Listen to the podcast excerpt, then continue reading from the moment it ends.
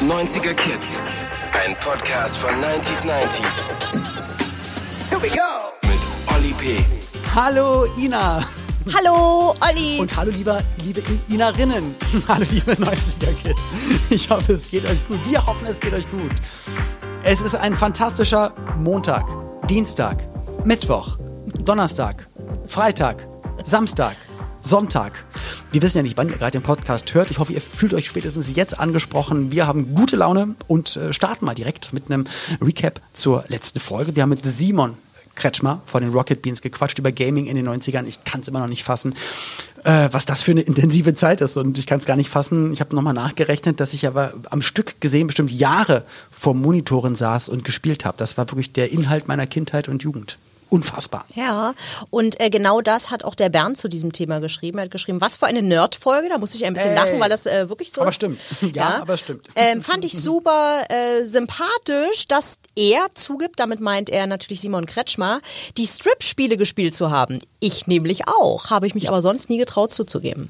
Ja, jetzt kann man sagen, weil das war ja nichts, das war auch gar nichts schlimm. Es war nicht versaut. Also man, hat, oder? man hat, glaube ich, ja. in jedem 70er alten Schinken im Fernsehen bei Sat 1 damals mehr gesehen als beim Samantha Fox Strip Poker. Ja. Aber egal.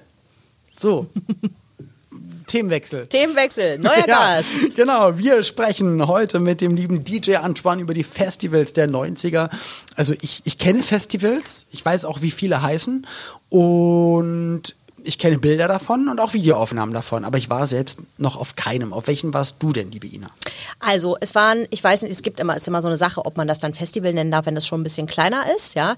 Aber von den größeren, Klar. also Rock am Ring habe ich mal gemacht. Ich weiß nicht, ob die Love Parade dazugehört, ob das ein Festival ist oder ob man das als was anderes bezeichnen ja, sollte. vielleicht ist es schon ein fahrendes Festival. Ein fahrendes Festival, das ja. war natürlich klar, damals in den 90ern, Love Parade. Ähm, und ähm, ansonsten sind das so kleinere Festivals gewesen. Aber die, meine Zeit, die Zeit ist jetzt bei mir auch vorbei. Ich bin dafür zu alt, also äh, mit in, im Matsch zu sitzen und so. Das kannst du auch zu Hause machen. Oh, ja, wirklich. Nein. Da musst du nicht für weit wegfahren. Das kannst du auch im Garten machen. Nee, aber irgendwann mir ist irgendwann mal aufgefallen, es ging nicht mehr, weil ich, äh, also am Anfang haben wir noch in Zelten geschlafen. Da war das okay, mhm. wirklich im Matsch zu liegen ja.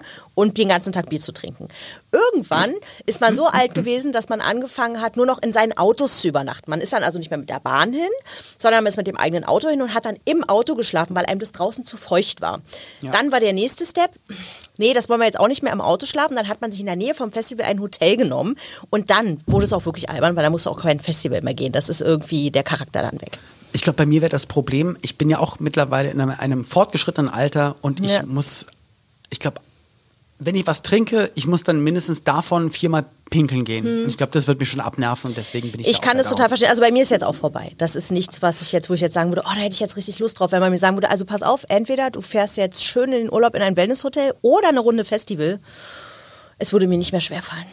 So, und jetzt, wo die Stimmung zu Festivals am Tiefpunkt ist, hoffen wir, dass wir das Ganze ein bisschen nach oben hieven können. Äh, Gespräch mit DJ Antoine. Und ähm, kann aber auch sein, dass auch er kein Festivalgänger ist. Wir werden es jetzt rausfinden. Aufgelegt hat er auf jeden Fall auf welchen und das wird er uns auch bestimmt erzählen. Also jetzt rein ins Gespräch und das Thema nochmal schön zusammengefasst von Ina. Na, lieber Olli, hast du bei der Love Parade bunte Pillen geschluckt und nebenbei den Berliner Tiergarten verunstaltet? Oder mochtest du es lieber doch ein bisschen härter bei Rock am Ring oder Rock im Park? Ja, du, lieber DJ Antoine, hast du in der Schweizer Heimat bei der Streetparade und beim Open Air Frauenfeld mitgetanzt? Oder hast du beim Southside oder Hurricane dein Zelt aufgeschlagen?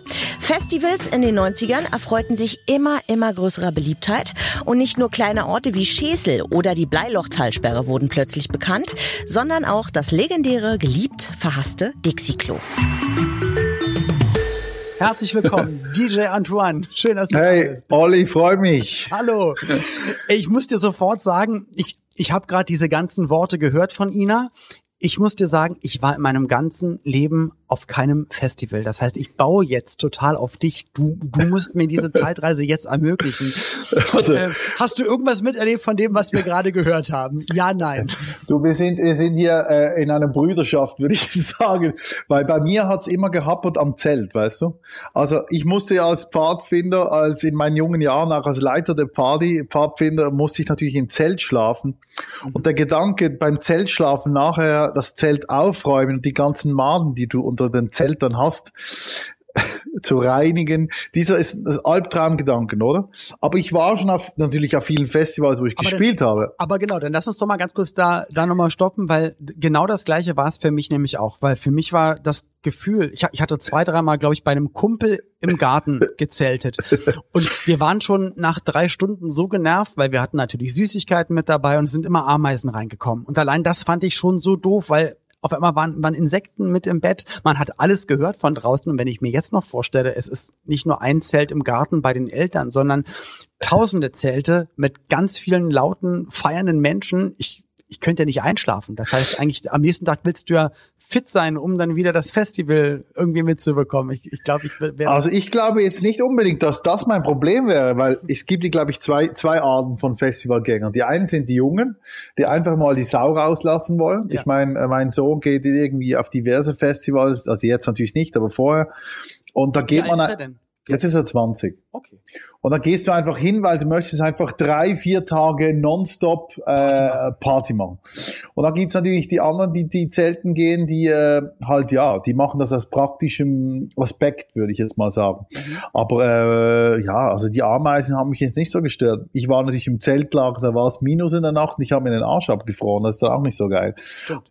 Aber wenn es regnet, ist doch der Albtraum. Stell dir mal vor, du gehst aus diesem Zelt raus, musst diesen Schlamm reinstehen, kannst nicht in Ruhe auf die Toilette kacken gehen. Entschuldigung für den Ausdruck. Aber das würde mich einfach nerven. Da hätte ich keinen Bock drauf. Aber wer war denn so ein Act in den 90ern, wo du gesagt hättest, das, das hätte sich total gelohnt, dort ähm, hinzugehen und genau das alles auf dich zu nehmen, dass du sagst, okay, also das, ich also ich habe ja die Reise. Auf Körperhygiene. Guck, guck mir dann XY an. Also die, die Körperhygiene ging ja trotzdem. Ich meine, ob jetzt, okay. klar, das waren nicht Festivals, aber ich meine Michael Jackson, Prince, U2, CC Top, was ich alles war, das waren natürlich Konzerte. Okay. Und äh, ja, klar, ich war am Festivals, da war Schlamm wie Open Air Frauenfeld oder ich meine Street Parade. Aber das geht ein Tag oder zwei Tage, dann kannst du dich arrangieren. Aber jetzt mit dem Zelt da einlaufen, ja. ist jetzt nicht mein Ding. Und das war es nie und das wird es auch nie werden. Und ich glaube ja auch immer, also ich sehe das ja dann auf der Autobahn, wenn dann Festivals anstehen, dass dann schon alle das, das hinten auf, auf, ihre, äh, auf ihre Scheibe getaped haben, zu welchem Festival sie jetzt fahren, ob das Rock am Ring oder Wacken oder egal was ist. Und ich, ich, ich glaube, also ich glaube, vielleicht bin ich einfach zu alt und in der Zeit, wo es eigentlich all meine Kumpels gemacht haben, habe ich schon zu früh angefangen zu arbeiten und habe an Wochenenden auch immer gearbeitet. Also seitdem ich 18 bin, arbeite ich halt an, Wochen, äh, an Wochenenden. Deswegen ist es, glaube ich, ein bisschen schwierig. Aber auch dieses sich dann in so einen Stau reinstellen, weil es ist ja nicht so, dass, dass alle gleichzeitig auf das Gelände fahren können. Das heißt also auch zu gucken, wo parke ich, ist das weit weg, komme ich daran, wo ist ein Zeltplatz frei, wie geht das Ganze. Mir wäre das viel zu anstrengend, aber ich glaube einfach, weil ich jetzt zu alt bin und mir das gar nicht mehr vorstellen könnte, das zu machen. Also ich meine, ich habe ja mit 14 angefangen zu aufzulegen, wenn ich nicht auf dem Festival 14 mit Jahren. 14, ja.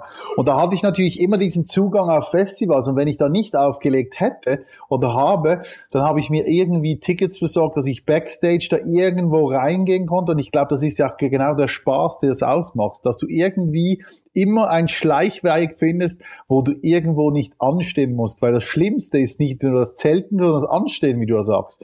Und ich stehe allgemein nicht gerne an. Und, und das Anstehen dann, ob das dann am Bierstand ist oder an den Toiletten oder? Nee, geht gar äh, nicht. Dann lieber kein Bier und keine Toilette.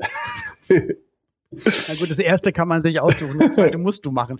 Aber wenn man auch so von, von Woodstock die, die Bilder sieht und dann eigentlich eines der, ja, oder die Mutter aller Festivals, wo, wo wo sich so viele Mythen darum ranken. Und wenn man dann die Bilder sieht, wie alle im Schlamm stehen, dann denke ich mir, also ich kann mir das immer gar nicht vorstellen, dass das in dem Moment, dass man sagt, das ist das Geilste der Welt.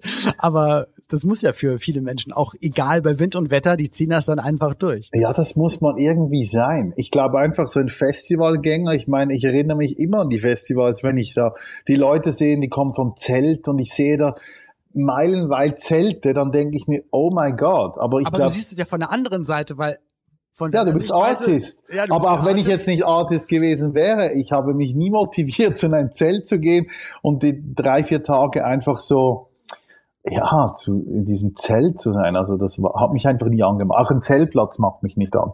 Aber eigentlich natürlich als Artist musst du dementsprechend ja auch das zu schätzen wissen, weil natürlich das ja die Leute sind, die dann vor der Bühne stehen, um dann unter anderem dich dann anzuhören und dich ja, dann ich, ja, die find, ich finde das mega geil, dass sie das machen. Aber einfach ohne mich, ohne mich, oder? Ich gehe auch lieber auf der schönen Backstage-Toilette auf die Toilette aus da vorne, oder? Ja, natürlich. also ich, ich kann das total nachvollziehen. Aber erzähl doch mal so ein bisschen. Du hast mit 14 Jahren angefangen. Das heißt, ähm, du hast in den 90ern wo überall aufgelegt? Ja, ich habe angefangen mit Hip-Hop und Skate Trash, so, also ich habe Punkrock, Hip, also da kam jetzt erst Punkrock, Skate Trash, da hatte ich noch so lange Haare, Henna-Rot, äh, mit Springerstiefeln und dann habe ich angefangen Hip-Hop aufzulegen, habe Graffiti gemacht lange. Und dann, äh, ich hatte einfach Mühe mit der Szene im Bereich Hip-Hop, weil äh, die Sprayer bei uns, auch in Basel, Sigi van Köding zum Beispiel, einer der erfolgreichsten Sprayer, der leider gestorben ist, er war ja auch ein Rocker aus Basel, wir haben uns, äh, ich hatte lange Haare, er hatte lange Haare, wir waren ja ein bisschen so die unakzeptierten äh, Künstler, aber trotzdem haben wir daran geglaubt, das zu machen, was sie Lust hatten aber halt mit dieser Musik, äh, ich hatte auf der einen Seite Freude an der Musik, auf der anderen Seite bin ich nicht so unbedingt der Typ, nur weil die Rap-Musik eine gewisse Identifikation braucht, dass ich dann auch dieses Leben leben muss, nur weil man das in Amerika so lebt. Ich bin ja, ja nicht, ich, le ich lebe ja nicht in den Bronx, ich lebe hier in der Schweiz. Wie ging es denn nach dem Hip-Hop weiter? Ja, nach dem Hip-Hop kam ich dann zur elektronischen Musik und für mich habe ich mich einfach dort wohlgefühlt. Elektronische Musik hatte ja immer was mit Lifestyle, mit Ausgehen, sich hübsch anziehen zu tun und ich habe dann schnell verstanden, das ist genau meine Welt. Ich meine, die Musik war meine Welt und auch das Ganze drumherum, der Tanz, die Art, wie man tanzt, hat mir einfach sehr gefallen. Die Rhythmik, man,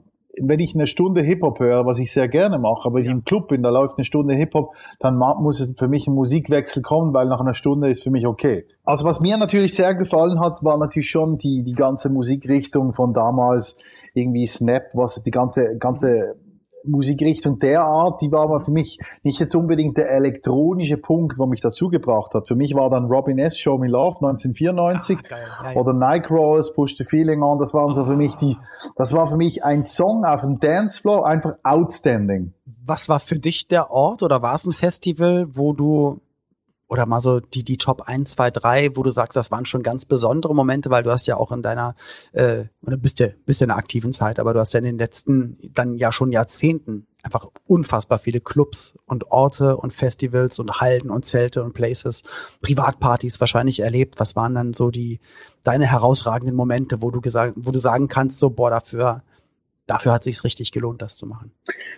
Ja, also gelohnt hat sich das auf alle Male, weil es war ja, ist ja meine Leidenschaft. Ich mache das ja. ja auch gerne, aber ich brauche dann immer wieder meine Distanz und dann kommt's wieder. Mhm. Und äh, wenn ich jetzt so zurückdenke, war schon, ich meine, San Paulo äh, in meiner Karriere, Spirit of London, ich meine, da bist du zum ersten Mal, das war, da war 2004 war das oder fünf, zum ersten Mal in Brasilien. Und dann fahren wir da so eine Stunde aus São Paulo raus und dann ist eine ellenlange, ich habe noch nie in meinem Leben so lang Menschen stehen an, anstehen sehen. Und ich frage da zu diesem, zu meinem Booker, du sag mal, warum stehen hier in dieser Straße Leute an? Ja, it's because of you. Und ich so, nein, das kann ja nicht sein. Ich habe gemeint, macht einen Witz. Und wir fahren und fahren und es stehen einfach Leute an. Sie stehen einfach auf der Straße. Bis wir dann beim Club sind. Und dann habe ich da aufgelegt in diesem riesigen Club und du musst dir vorstellen, der Club war so am Ecken, die eine Richtung ging endlos weit anstehen und die andere Richtung auch endlos weit, das waren da die VIP-Gäste. Und dann habe ich im einen Floor aufgelegt, das war eine Wahnsinnsfeier, Riesenclub. Dann kommt der Chef nach so 20 Minuten auflegen und sagt, stop, stop, stop. We have to go to the other floor because the people cannot enter. Weißt du, die kommen nicht mehr rein. Und ich so, okay, aber scheiße, wie mache ich das jetzt? Irgendwie 20 Sekunden, die haben mich dann so wie rübergetragen. Da habe ich das gleiche Set nochmal gespielt drüben. Und, und das war so damals mein erster so, okay, und dann bis im nächsten Tag war ich in São Paulo bei Spirit of London, da waren 50.000 Leute, du singen einfach jeden Independent-Song von dir mit, weil die das einfach kannten durch die Radios. Und das war schon so etwas, wo ich, äh, wo ich sagen musste, wow. Oder einmal habe ich in Surin, äh, in äh, Kuala Lumpur aufgelegt, auf dem Festival. Und ähm, dann äh, konnten wir nicht rein, weil zu viele Leute draußen drinnen waren, aus Sicherheitsgründen. Und dann hat der Promoter gesagt, ja, maybe. Und ist es ja nicht so, dass du sagst, da fahre ich mal kurz nach Hause, dann versuch das nächste Mal. genau. Du bist ja ganz, ganz weit weg. Und dann sagt der Promoter, ja, ihr müsst ins Hotel was trinken gehen, vielleicht ein, zwei Stunden ist es besser. Und du hast wirklich die Leute an der Scheibe gesehen, es war ein Festival. Und nach zwei Stunden sitzen wir da am Champagner trinken im Hotel. Und dann ruft mein Booker dann den an und sagt, ja, äh, was läuft denn jetzt, mein Tourmanager? Und dann sagt er, ah, shit, I forgot to call you. You have to come, now it's better. Also, also so chaotische Sachen erlebt man dann auf Tour. Und das, und einmal in einem Club an einer Privatparty in Norwegen, äh, da war völlig out of control. Also die hatten ähm, Mojo, also Mojo Banners, halt wirklich so Absperrung im Club und da hat alles nichts mehr genutzt. Das waren so viele hysterische Teenager. Also es war out of control. Also das sind so auf diesen Reisen halt Erlebnisse, ich meine, da könnte ich jetzt stundenlang erzählen, ja. wo du einfach auf Partys bist, wo, ja, es muss nicht mal so weit sein, auch ein emotionaler Fan, der weint vor ja. dir und dich umarmt. Ich meine, das kann auch mega sein. Und bei dir, das war dann wirklich auf der ganzen Welt. Was ist das für ein Gefühl? Dann bist du in Kuala Lumpur oder bist dann Sao Paulo? Ähm, ich ich kenne das halt nur aus dem deutschsprachigen Raum, aber ist das schon ein, ein krasses Gefühl, du kommst in ein anderes Land, wo eigentlich auch eine ganz andere Sprache äh, gesprochen wird, eine andere Kultur und, und und die kennen dich und deine Songs komplett auswendig und, und rasten aus. Also, also auf einem anderen Kontinent. Das Krasse finde ich ja, es ist eigentlich nicht unbedingt, wenn du jetzt auf Hongkong fliegst oder auf Bali oder auf Mexiko oder auf São Paulo, sondern wenn du nach Belém, Surinam, ja. auf äh, Kaliningrad, Nizhny Novgorod, Perm, Sochi, einfach so Orte fliegst, wo du zuerst mal musst das schauen, Mama, ich gehe mal auf Google, wo ist das? Gibt, gibt's, gibt's denn dort überhaupt? Und das waren so Momente, wo du dann irgendwo, oder in Belém in Brasilien sitze ich da irgendein wie Kiosk, wo du kannst auch Fleisch essen und so, so einen kleinen Bar, die auch Magazine verkaufen und sitzt da mit irgendwelchen einheimischen Menschen, die kannten mich natürlich nicht nur beim Auftritt, aber die wussten ja nicht unbedingt, dass ich jetzt die, die Chantal bin. Und du sitzt da und denkst, fuck, wo bin ich jetzt? Oder in, in Perm. Ich meine, wer war in Perm? Das ist Russlands größte Militärstadt. Da konnte man früher gar nicht einreisen, weil es war eine Militärstadt. Und du sitzt da, trinkst Kaffee oder in, auf einem Geburtstag im Hyatt Hotel in Kasachstan legst du auf und du denkst, okay. Oder auf einem Festival. Ich habe auf einem Festival gespielt in in, in Kasachstan und dann hatten wir, kamen wir nicht mehr weg vom Festival, weil so viele Autos eben angestanden sind. Wir ja, hatten den Driver, ging nichts mehr. Zurück. Also mussten wir mit den Koffern bis zu einer Hauptstraße rennen, mit Securities und irgendein Auto ausstoppen, das uns dann zum Flughafen fuhr. Und die haben dann den bei Lufthansa angerufen. Das ging natürlich früher, vor zehn Jahren ging das noch, noch heute auch nicht. Die mussten dann noch ein bisschen warten, dass wir dann kommen, weil wir da damals toll Business oder First geflogen sind. Ich meine, heute geht das eh nicht mehr. Aber das war einfach so, so Momente, wo du denkst, okay, wir sind wirklich Verrückt, in einem ja. verrückten anderen Film. Oder wir waren, ich erinnere mich, wir waren in Toronto, waren wir shoppen und wir hatten so viel Zeug dabei und da hatten wir auch die gleiche Nummer wieder, Verspätung, Stau. Und da hat das Flugzeug auf uns gewartet. Wir haben sind angekommen, haben der irgendeine Geschichte erzählt vom Taxi und dann haben sie uns mit diesem kleinen Elektromobil noch zum Flugzeug gefahren. Das Flugzeug hätte schon lange fliegen sollen so Momente, wo du denkst, okay, das geht's ja heute nicht mehr, Flugzeug würde nicht warten. Aber trotzdem, wie geil ist das, die Geschichten, wo du einfach, du könntest Bücher schreiben, was du alles das erlebt hast. Ja. Am Ende hast du so viele Geschichten erlebt, so Sachen, die halt nicht in jedem Beruf dann einfach mal so stattfinden. Genau. Jetzt, jetzt hast du vorhin erzählt, du bist, warst selber nicht Festivalgänger. Du hast ja auch einfach wahnsinnig früh mit der Musik schon angefangen, mit dem Auflegen angefangen. Wahrscheinlich dann auch, während alle zu Festivals gegangen sind, hast du dann anderswo schon aufgelegt oder dann auch irgendwann auf einem Festival aufgelegt. Dann lass uns mal wieder äh, da zurückkommen. Was war das was war dein erstes Festival und was war das dann für ein Gefühl, hm, halt nicht in einer Halle oder in einem Club zu stehen, sondern wirklich draußen zu stehen, Wind zu spüren und du guckst geradeaus und das ist alles, da ist alles voll. Das muss ich überlegen. Also für mich waren ja immer so diese Festivals, waren vielleicht bei uns in der Schweiz war es, glaube ich, da war ich super jung, das Gurtenfestival. Oder also ich erinnere mich eigentlich schon, da war, glaube ich, Him mit Join, hieß die Ah, ja, ja, klar, Him aus Finnland, genau. Genau, da war diese Act. 99 ich, war das. Ja, da war ich auf diesem Festival und ich weiß noch, das war unter der Woche. Einfach, du siehst eine riesen Menge und dann kommt dieser eine Hit, weil alles andere habe ich ja eh nicht gekannt. Ja. Und dann kommt, glaube Join Me oder Join heißt es. Ja, dann kam, Join Me.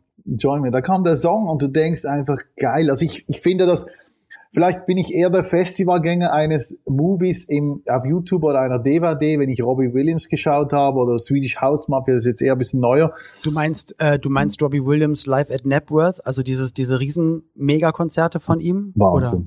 Das ist doch krass, oder? Was Wahnsinn. er da ausverkauft hat an mehreren Tagen. was, du, was du einfach, ich denke mir, was dieser Druck, oder ich meine, U2 oder ACDC oder was auch immer, diese gigantischen Konzerte. Ich meine, wo halt ein Fußballstadion nicht mehr ausreicht. genau, ja. Wo du einfach vier Stadien brauchst, um ja, Wahnsinn. Und du denkst, also ich, du, du, und ich schaue mir das an und ich habe so Adrenalin, nur für den Künstler, weil ich ja. bin ja auch der Typ, ich freue mich extrem, wenn andere Künstler Erfolg haben. Ich finde das so. Ja, und wenn das klappt und wenn die Show aufgeht und nichts, kein technisches Problem oder er versinkt sich, vergisst den Text oder oh, da, es kann so viel passieren. Und dann kriegst du halt nicht nur 300 Leute mit, sondern halt 300.000. Also ich erinnere mich auch an U2, das ist nicht so lange her, 360 Grad, ich denke, das war vor zehn Jahren. Da singt ja Bono bei uns im Letzigrund im Stadion, da hat mehrmals hintereinander ausverkauft und es pisst in Re Strömen. Einfach, und du siehst auf der Kamera nur Regen und Bono in der Lederjacke. Ja. Und der zieht das so durch. Und diese Vibe, dass ich, ich habe angefangen zu weinen, weil es einfach mich emotional komplett mitgenommen hat. Klar erinnere mich die Musik an meine Familie früher, die Scheidung meiner Eltern, das war schon sehr emotional, aber trotzdem diese, dieser Impact. Hm, ich sage immer, Leute, wenn es ein Künstler schafft, das Publikum so mitzunehmen in einem ja. so scheiß Wetter und dann singen die die Songs und es ist einfach und alle bleiben und hauen nicht ab. Wahnsinn. Ja. Und du bist einfach da, du denkst, ich gehöre auch dazu. Ich singe zwar nicht davon, aber ich, ich war dabei, ja. ja. Genau. Ähm, ach man, ey, ja. Und ich glaube, also ich finde halt kleine Clubs total cool, wo du halt direkt mitbekommst, was vor dir los ist. Also kle kleiner Elektroclub, wo ich auch schon auflegen durfte, dann äh, hier im Hotel Shanghai in Essen, was halt wirklich mega, mega klein ist, wo du, ja, also wo du eigentlich fast, fast jeden Schweißtropfen abbekommst von jedem, der, der gerade tanzt. Und natürlich das, das andere Extrem ist wirklich draußen ähm, Open Air Festival. Was ist für dich oder was hast du, ich meine, was kannst du uns noch so für einen Einblick geben in deine Festivalzeit? Was macht dann auch gerade dieses Backstage, wo du gesagt hast, also wenn ich auf ein Festival gehe, dann ist es schon Backstage. Was wird denn da? Ich meine, wir wissen das nicht. Du kannst, kannst uns jetzt mal sagen, also was ähm, auch, auch in den 90ern, was ging denn da Backstage ab? Oder was haben denn die Veranstalter für die Künstler denn da bereitgestellt? Man hört immer, dass die Künstler haben dann so einen langen, äh, so eine lange Liste, so einen langen Rider, wo dann steht, welche Getränke, welches Essen, wie die Garderobe aussehen muss. Was ähm, bekommt man das als Act auch alles mit? Oder kommst du immer nur kurz davor an? Oder bist in den 90ern kurz davor angekommen, äh, Platten aufgelegt und wieder weg? Oder hast du das auch so richtig aufgesaugt? So ja, es ist, es ist schon, es gibt ja die Künstler, die lieben das Backstage, die wollen dann die Backstage so eingerichtet haben, dass es aussieht wie in einem Zimmer, wo sie sonst sind. Die haben dann ihre Riders, wo wirklich von der Unterhose über die Qualität des Stoffs, über die M&M's, die sortiert sind nach Farbe und so weiter. Krasse Riders da gibt's aber auch äh, Artists, they don't care about Backstage, die kommen rein, gehen wieder raus, egal. Mhm. Aber das Lässige am Backstage ist halt, da lernst du wieder Leute kennen, du lernst wie Wannabes kennen, die da hinten rumschleichen, weil sie irgendwo reingekommen sind und sich auch wichtig tun. Da lernst du aber auch gute Leute kennen. Ja. Aber es ist trotzdem so, das Adrenalin staut sich dann, bis du wieder auf der Bühne bist. Oder wenn du runterkommst, brauchst du auch einen Moment wieder Runter. zum Runterfahren, wenn du nicht gleich weiter musst und triffst dann trotzdem ein paar gute Leute und hast es immer noch lustig im Backstage. Und äh, ja, da gibt's natürlich von Backstage klein bis Backstage XXL, wo alles dabei ist. Und ähm, also wel welcher Backstage war denn so groß bei welchem Festival, wo du sagst, eigentlich ist das schon, also ist der Backstage-Bereich ist schon eine Party für sich. Also das wäre an anderen Orten schon hätte für eine Party gereicht. Also wenn ich mich zum Beispiel erinnere an, das war dieses Festival in Wien. Also ich finde zum Beispiel jetzt das Donauinselfest, da ist ja 100.000 Leute hast ja. du bei ORF an einem Abend, aber das Backstage, ich, ich meine, hm. das ist jetzt kein Wahnsinn. Hm. Aber das war das andere, das andere Festival war, da war ich mit Getta, da war Afrocheck, da war ähm, Avicii, da waren so viele Acts. Da war das Backstage richtig geil. Und da gab es so viele Räume und so viele Leute und einfach, das war einfach so, cooles Networking. Da gab es auch ein bisschen dirty Geschichten dazu, aber nicht bei mir, aber bei, bei irgendwelchen Leuten. Ich kam so rein und okay, sorry und wieder zu. Aber es gehört einfach dazu. Die Love Parade in Berlin. Ich komme halt aus West-Berlin und für, für mich ist das auch eine Art Festival, also ein, ein Festival, was sich bewegt irgendwie. Amazing, das ist ja. Das ist ja eine, eine, Riesengeschichte. Und äh, das, das waren auch für mich die 90er. Also auch gerade als Berliner dann zu sehen, okay, was geht denn hier auf einmal ab? Weil das kannte ich so nicht, dass auf einmal äh, zigtausende, hunderttausende auf der Straße feiern zu elektronischer Musik. Hast du das mal miterlebt, die Love Parade? Warst du da mal mit dabei? Ich habe die Love Parade nie mitgelebt, aber die Street Parade gab's ja bei uns auch das Correspondent. Genau, ja. Und da hast du auch mit aufgelegt? Streetbird war ich jedes Jahr. Ich habe auch die Mainstation, äh, die Zähle gemacht und die Mainstation war in der Bahnhofshalle die größte Party überhaupt damals. Okay. Das, das heißt, das heißt der, der Zug ging sozusagen und das war dann das Ding, wo eigentlich spätestens dann am Ende alle reingekommen sind. Also der Zug fährt ein, Sackgasse der Bahnhof, die Riesenhalle ist die Party und spätestens wenn die Street Parade vorbei ist, ist dort die größte Party gewesen. Und ich war natürlich Street Parade auf verschiedenen Wagen, auf, auf bis fünf, sechs verschiedene Wagen am Auflegen, auf diesen Trucks, auf Bühnen. Und äh, das war schon genial, wenn du dich einfach damals, vor allem wenn du jemand verlierst, hast du ihn verloren. Du triffst dich dann um fünf wieder irgendwo. Handyempfang gab es kein nicht, da war ja Handy tot. Genau. Also Oder es gab kein Handy ganz Es gab noch kein Handy, genau. Ja. Also Mitte der um 5 Uhr, dann bei der Bühne hinten rechts, da musst du schauen, weil ich bin ja groß. Aber schon mega. Ich meine, wenn ich die Videos anschaue von, von der Love Parade, dann muss ich sagen, ja, das ist einfach schade, dass es sowas nicht mehr gibt. Oder der Art oder ja, es ist es ging um die Musik. Es wurde immer, das Problem ist immer, wenn etwas kommerziell ist. Das ist natürlich, wenn etwas cool ist, wird es kommerziell. Klar. Da kann man jetzt nicht in dem Sinne Vorwurf machen, aber es ist halt aus einer Idee entstanden und das Coole ist einfach, wo es noch um die Musik ging. Ich hatte dann mit der Zeit auch ein bisschen Mühe bei der Street Parade, weil die ganzen Wagen waren ja nichts mehr von halt ein Strip-Lokal. Mir ging es eigentlich mehr um die geile Musik. Ah, okay, okay. Wenn jeder Wagen am Schluss die gleiche Musik aufgelegt hat und die, die ganzen Weiber im Bikini da rumgetanzt haben, okay. da habe ich gedacht, es hat ja eigentlich nichts mehr mit für mich mit der elektronischen Musik nur zu tun. Nicht überall. Habe ich ein bisschen schade gefunden. Äh, Anfang der 90er, Mitte der 90er, äh, ohne Handy, da ist auf, auf dem Festival gehen, ja, Mama, Papa, ich bin in drei Tagen wieder da. ich glaube, da haben, haben die Eltern auch gesagt, oh mein Gott, äh, ich, ich, ich hoffe, dass wir dich in drei, vier Tagen wiedersehen irgendwie. Und mittlerweile, also das, ich kenne das ja auch nur aus ähm, Reportagen, aus Dokumentationen. Du hast das dann wahrscheinlich Backstage oder auch von deiner Seite anders gesehen, so Tomorrowland oder oder so einfach so Riesenfestivals, wo wo es dann halt nicht nur die Zeltstadt gibt, sondern eigentlich auch so eine gebaute echte Stadt mit einer Pizzeria, mit einem Bäcker, mit äh, mit mit fast äh, mit mit Zelten, die luxuriöser sind als Wohnungen, die vielleicht manche Leute haben. Ähm, wie siehst du das, dass sich das in so eine ähm, in so eine Richtung entwickelt hat? Also gerade diese Riesenfestivals? Also auf der einen Seite finde ich es bewundernswert, wie so Festivals wie Tomorrowland, Perukaville und so weiter, wie die halt daraus wirklich das Business bis zu jedem Punkt ausschlachten. Mhm. Weil am Ende vom Tag, Ende vom Tag geht es natürlich um ein großes Geschäft. Ja. Auf der anderen Seite finde ich aber auch ähm, wichtig, dass es nicht vergessen wird, dass auch die Musik äh, nicht nur um die kommerzielle um die kommerzielle Show einer Stunde geht, sondern halt auch, äh, dass es Festivals geben soll, die halt wirklich auch auf die Details der Musik achten. Mhm. Finde ich dann auch wieder schade. Da gibt's riesige Festivals, wo die Bühne schon seit 20 Jahren gleich scheiße aussieht. Die haben zwar einen riesen Ticketseller, aber da frage ich mich manchmal, ja, wir könnten ja auch ein bisschen mal ein Up ja, ja. Update, Facelift. Das Auto sieht ja auch nicht gleich aus immer. So eine Mischung. Auf der einen Seite finde ich gut, diese halt money gedrimmten äh, Festivals, wo eben die, die VIP Backstage Area und VIP Area sieht aus wie in einem Hotel. Und du check, kannst auch im Hotel einchecken und kannst auch mit dem Heli zum Festival fliegen und so weiter. Da fehlt dir dann so ein bisschen das Herz, dass das Ganze lebt und atmet. Da ist es halt zu sehr durchkommerzialisiert. Aber auf der anderen Seite denkst du auch bei anderen Festivals, naja, sag mal, ein bisschen investieren könntet ihr doch mal, mal ein paar neue Lautsprecher und Monitore hinstellen. Wäre doch mal nicht schlecht nach. Ja, es ist, es, ist, es ist, manchmal fehlt mir das Zwischending. Ich finde, es, viele Festivals sind einfach so durchgetrimmt bis ins Detail.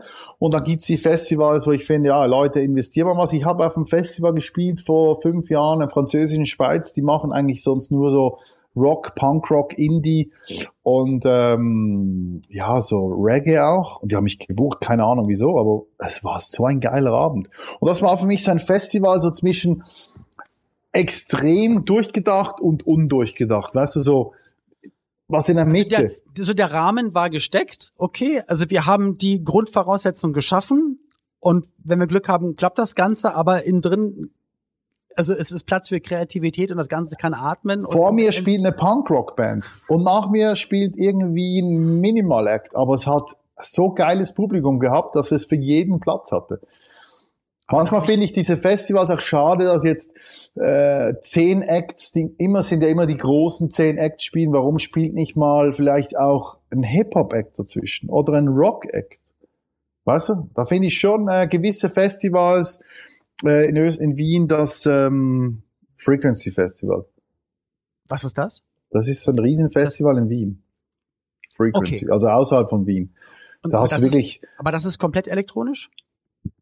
Kreuz und quer. Von Rock, Die machen Indie. wirklich alles. Ach geil. Ja, das ist geil. Ich finde das. Ich find Aber das, dass das funktioniert, weil es muss ja dann auch eigentlich, man denkt immer so, dass so ein Wechsel dann im Publikum stattfindet, dass so dann die Rocker, dann gehen sie wieder runter, kommen von der linken Seite, kommen dann die ganzen Elektronikleute und dann Ja, kommen, irgendwie funktioniert das. Also, auf diesem Festival, ich dir erzählt habe, hat es auch funktioniert. Ich meine, vor mir Punkrock, ich denke mir, okay, jetzt geht's voll in die Hose und es ging überhaupt nicht in die Hose aber ich, ich finde es ja toll, dass das äh, auch, auch musikalisch, dass das möglich ist, dass das alles koexistieren kann. Und am Ende geht's dann darum, mit seiner Musik irgendwie Leute glücklich zu machen und dass am Ende, wenn es gut läuft, einfach ganz, ganz viele Leute tanzen und sich dann immer an diesen einen Abend erinnern.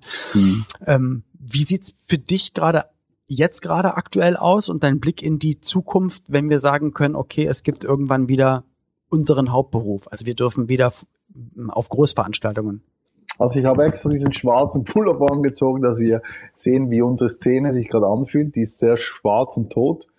Ich glaube auch nicht, dass sie das schnell bessern wird. Ich, ich bin der Meinung, dass äh, diese Festivalgeschichte, dass es ein Thema 2022 wird, wenn überhaupt. Äh, schrecklich, weil ähm, ja, es kann, man kann nicht alles wegwischen. Was mich auf der anderen Seite wieder freut, ist, dass man die ganzen Spotify-Trends, äh, dass man sieht, elektronische Musik findet vorne statt. Die war ja eine Zeit lang gar nicht mehr irgendwie.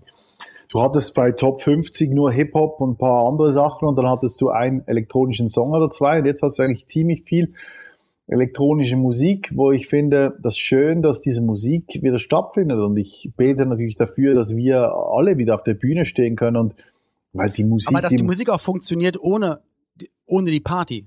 Ne? Also ohne, ohne, die Party ohne und zum Teil auch ohne das Radio, weil die ja. Musik wird nicht von heute auf morgen in jedem Radio gespielt. Also ja, das ist immer so ein Teufelskreis. Das Radio sagt so, ja, wir spielen es erst, wenn es ein Hit ist. Aber ja. man denkt sich dann meistens so, ja, aber ähm, vielleicht kann es erst ein Hit werden, wenn es im Radio gespielt wird. Deswegen ist es manchmal schwierig. Aber dafür gibt es natürlich dann auch so äh, Spotify und so, so, dass man weiß, okay, wird ein Song wirklich, wirklich gestreamt. Ja, Spotify macht ja auch nichts. Weißt du, Spotify ein Radio macht ja vielleicht den Hit nicht. Vielleicht wird es dann bei TikTok ein Hit oder es wird Stimmt. irgendwo sonst auf einer Plattform hit. Und da habe ich wenigstens noch ein bisschen Hoffnung, weil das Ganze noch länger andauert, dass ich mir gesagt habe, okay, jetzt gehe ich halt auch wieder mehr ins Studio und sage mir, hey, weil ein Club, meine Musik kam ja aus dem Club, den Club gibt's ja nicht mehr. Und den gibt's genau. hoffentlich irgendwann mal wieder, aber vielleicht nicht mehr in der Art dass ich mir gesagt habe, hey, ähm, ja, dann mache ich jetzt Musik und hoffe natürlich aus irgendwelchen viralen Effekten, dass diese Musik dann das Herzen der Menschen erobert. Ja. Und das hast du gemacht. Du warst nicht untätig. Das finde ich auch ganz, ganz wichtig. Und das ist natürlich auch schwierig, wenn man so ins, ja, äh, ins, ins Ungewisse hinein produziert, weil natürlich man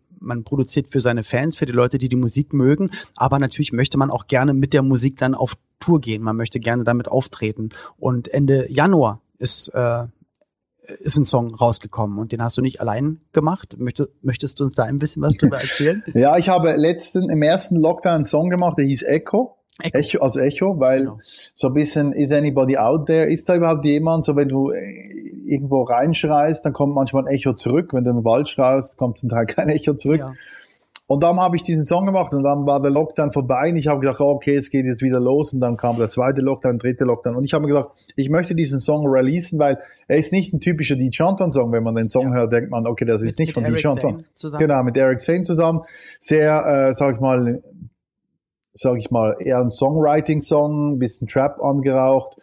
Aber es war einfach eine Message Hast du denn rein theoretisch so einen Termin, ein, ein Festival, ein Showplan, den du dann jetzt gerade so auch vor dir her schiebst und Veranstalter immer sagen, okay, wir verlegen jetzt wieder ein halbes Jahr nach hinten. Wie sieht's aus? Also kannst du eigentlich wieder, sobald es erlaubt ist, direkt wieder Vollgas losarbeiten?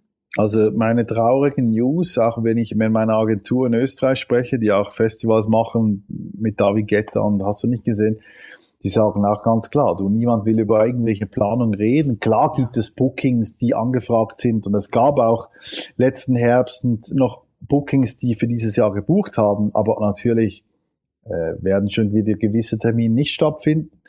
Die Art Basel, weil ich zur Art Basel jedes Jahr mit Conrad Lifestyle mit meinem zweiten Brand ein großes Event mache, der hat sich jetzt von Juni auf September verschoben, wie letztes Jahr. Und wir planen natürlich diesen Event ganz klar, dass Ende September dieser Event stattfindet.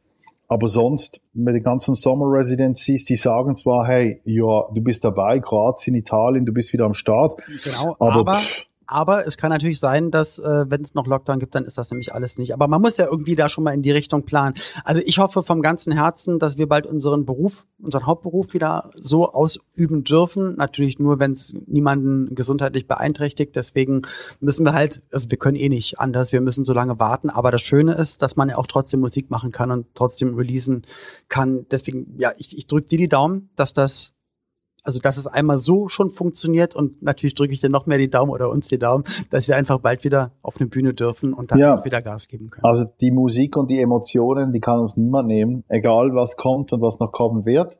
Und äh, never give up. Think das, was war, das kann uns keiner mehr nehmen, aber ich freue mich auf das, was da kommt. Und genau. DJ Antoine, wenn man dir folgen möchte, wenn man dir musikalisch folgen möchte, wo kriegt man am besten mit, was du machst, wo du bist?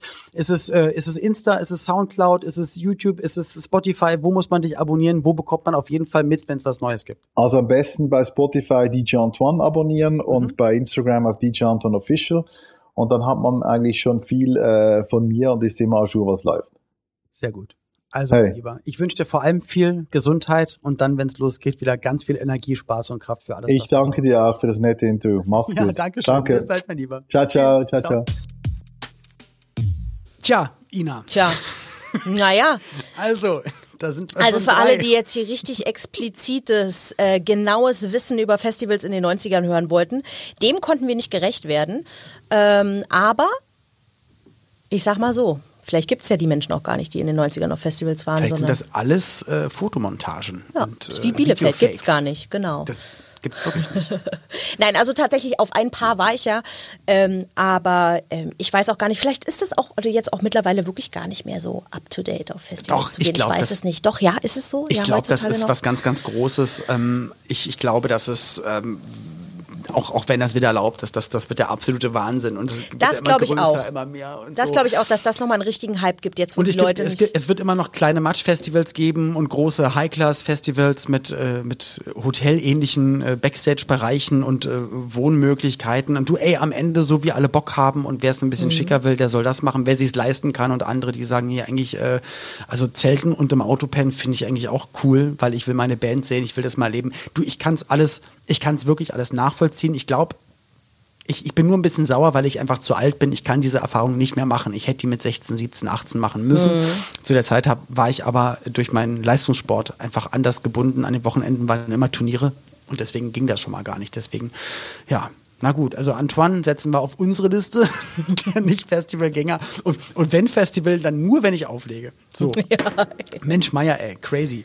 Ähm, ich glaube, in den also dann haben wir jetzt einen Dreierclub und der Gast in der nächsten Folge, der war ganz, ganz lange allein in einem Club und ist jetzt auch in einem Dreierclub. Und zwar Sven Hannawald, die mhm. Skisprunglegende, kann man gar nicht anders sagen. Mit ihm sprechen wir über das Thema Winter in den 90ern. Da freue ich und mich. Natürlich auch über seinen Sport. Und er war ja wirklich der Erste, der damals die Vier-Schanzentournee ähm, insofern gewonnen hat, dass er nicht nur die Gesamtwertung gewonnen hat, sondern jedes einzelne der drei, äh, der vier, genau, der drei Sprünge der Vierschanzentournee, nee, also der Viersprung gewonnen hat und danach hat es dann erst äh, Kobayashi geschafft und äh, Kamil Stoch. Das sind jetzt sozusagen die drei in seinem Club. Falls ihr euch also fragt, ob der Olli sich mit dem Thema Winter, auskennt, ja, tut er. Ey, ich bin ein riesen Skisprung-Fan und das ist, also für mich ist das, das ist noch vor Fußball. Wenn jetzt mittlerweile am Wochenende Fußball und Skisprung, äh, Skispringen kommt, dann schaue ich Skispringen. Weißt du nicht, was du machen sollst, ja? Nein, ich weiß, was ich machen soll. Ich gucke Skispringen. Na, aber so ein bisschen weißt du auch nicht. Also du hast schon Doch, schlechtes ich weiß, Gewissen, ich, wenn ich du gucke Skispringen. Ich gucke Skispringen und bleibe den 90ern treu. Ihr hoffentlich auch. Also Feedback her, ab in die App oder wo auch immer ihr eure Nachrichten hinschickt. Dann klebt eine Briefmarke drauf. Wir werden sie lesen. Und ähm, das, das freundlichste Feedback, das, das kommt natürlich auch in die Genau, Sendung. das werden wir Ähm, aussuchen. und wenn ihr Vorschläge habt, haut sie raus. Und bis dahin und freut euch auf die nächsten, äh, nächsten Folgen. Und gerade auf die nächste Folge mit Sven Hannawald und Winter in den 90ern. Und bis dahin zieht euch warm an. Das waren eure Ina und Inas Olli. Dinas Olli. Tschüss. Tschüssi. 90er Kids. Ein Podcast von 90s 90s. Der Radiowelt für alle Musikstyles der 90er. In der App und im Web. 90s90s.de